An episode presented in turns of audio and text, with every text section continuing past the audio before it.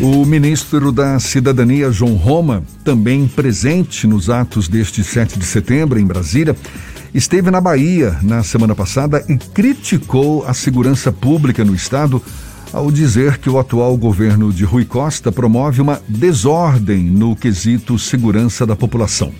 Ontem, ao lado do presidente Jair Bolsonaro, Roma agradeceu ao mandatário por tratar a Bahia com tanto carinho. O ministro da Cidadania, João Roma, é nosso convidado, é com ele que a gente conversa agora, aqui no Issa Bahia. Muito obrigado por aceitar o nosso convite e seja bem-vindo. Bom dia, ministro. Bom dia, Jefferson. Bom dia, Fernando Duarte. Bom dia a todos os ouvintes da Rádio A Tarde FM. Ministro, o senhor participou da assinatura do contrato da FIOL, né, a Ferrovia de Integração Oeste-Leste, em Tanhaçu, interior do estado, na semana passada. O que mais o governo deve anunciar em termos de obras para a Bahia ainda este ano, ministro? Olha, Jefferson, o presidente Bolsonaro tem feito muito na Bahia. Por isso que, de fato, ontem eu agradeci a ele todo o carinho com que ele tem tratado o povo baiano com ações que estavam por décadas largadas na Bahia, verdadeiros monumentos ao descaso. Um dos exemplos é a BR-101, a sua duplicação, que mesmo tendo governo eh, federal e estadual do mesmo partido, passaram aí por muito tempo e abandonaram é, o avanço dessa obra, tanto que a obra seguiu para Sergipe, Alagoas, Pernambuco, Paraíba e parece que esqueceu da Bahia né, com seu maior trecho. E rapidamente o ministro Tarcísio já conseguiu entregar trechos da BR-101, assim como também duplicação da BR-116, que já chegou em Santa Bárbara e muito provavelmente se seguirá esse compasso até chegar à Serrinha. O presidente Bolsonaro, na última semana, na sexta-feira, assinou o contrato da Ferrovia Oeste-Leste, a FIOL. Sem dúvida nenhuma, talvez a obra mais importante no quesito estrutural do estado da Bahia, na sua infraestrutura. Vai viabilizar né, tanto o quesito da mineração, como mais adiante o escoamento do agronegócio do oeste baiano. O nome disso é mais riqueza para a Bahia, mais oportunidade, mais emprego para o nosso povo que tanto precisa ainda esse mês de setembro. Eh, devemos comemorar os mil, mil dias de gestão do presidente Bolsonaro e ele deverá fazer novos anúncios da Bahia.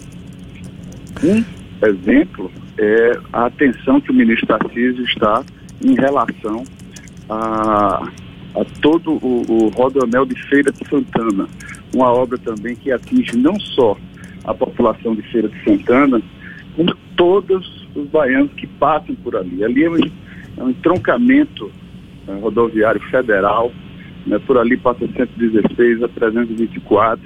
Então é fundamental é, essa obra e já foi viabilizado recurso para o projeto, então novos anúncios irão avançar. Assim como o BRT é, para Salvador, que é uma obra tão importante, e o ministro Rogério Marinho já assinou contrato com o prefeito Bruno Reis, o apoio aqui do governo federal para dar sequência a essa obra tão importante para a melhoria de qualidade de vida de todos os soteropolitanos. Ministro João Roma, o senhor é cotado como candidato do governo na próxima eleição para governador aqui da Bahia. Esse movimento já é dado como certo? O senhor deve sair mesmo candidato ao governo do estado no ano que vem? No momento, Jefferson, eu tenho me dedicado com todo afinco nessa que é a maior missão que a vida pública me reservou até agora, que é como ministro da Cidadania, braço social do governo Bolsonaro, poder estar atuando para atenuar o sofrimento e melhorar a vida de milhões de brasileiros.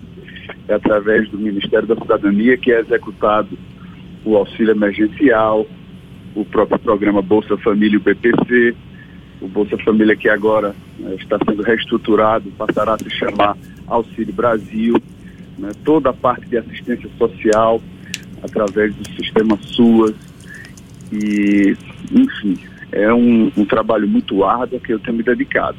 Mas eu tenho dito sim que o presidente Bolsonaro, até por reconhecimento, até por tratar a Bahia né, de forma prioritária, assim como tem feito com todo o Nordeste, ele não poderá, né, no próximo ano, não ter um palanque no estado da Bahia, que é o quarto maior colégio eleitoral do país.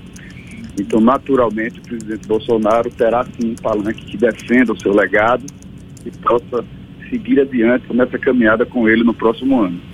Eu estou apoiando o presidente Bolsonaro junto com o meu partido Republicanos e seguiremos, portanto, nessa caminhada.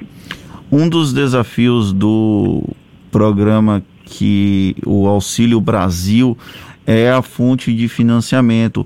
O senhor era deputado federal até bem pouco tempo, está licenciado no ministério, para assumir o Ministério da Cidadania e há uma discussão envolvendo o Congresso Nacional sobre as formas com que os recursos vão estar disponíveis, tanto para o auxílio emergencial, esse daí já está garantido, mas principalmente para esse Bolsa Família repaginado, que é o Auxílio Brasil. O senhor também tem atuado nas negociações com parlamentares para chegar a um entendimento que viabilize esse projeto do governo federal? Naturalmente, Fernando, eu tenho me dedicado integralmente a esse assunto. O Auxílio Brasil é, sem dúvida nenhuma, um grande avanço nas políticas de transferência de renda. Ele vai além de uma teia de proteção para a população em situação de vulnerabilidade. E o que nós visamos com o Auxílio Brasil é propiciar a essas pessoas trilhas de emancipação. Oportunidade para que cada brasileiro consiga, assim, transformar a realidade em que se encontra. Que ele possa encontrar no Estado um parceiro através de microcrédito, através de capacitação, através do programa de aquisição de alimentos, para que ele possa ter a garantia né, da compra dos produtos da agricultura familiar, destinar isso a um reforço ao quesito da segurança alimentar e nutricional, foco na primeira infância, para que a gente possa cada vez mais estimular e propiciar um pleno desenvolvimento às gerações futuras. Então, naturalmente, eu tenho sim conversado com vários parlamentares de diversos partidos, buscando entendimentos, formas não só de viabilizar o programa, como também de ampliar cada vez mais. Isso é um avanço. O, o Auxílio Brasil, portanto, ele não é, é apenas não é, um, um, programa que visa é, o mandato presidente Bolsonaro, mas sim uma reestruturação das políticas sociais, um fortalecimento das políticas de transferência de renda e sim um avanço no Estado brasileiro perante a sua população, que almeja cada vez mais acesso à sua cidadania plena e a conquista de seus direitos. Não há uma certa contradição entre o discurso prévio do entorno do presidente Jair Bolsonaro quanto a políticas de transferência de renda no passado e esse discurso agora para viabilizar o Auxílio Brasil no futuro, já que é exatamente uma política de transferência de renda.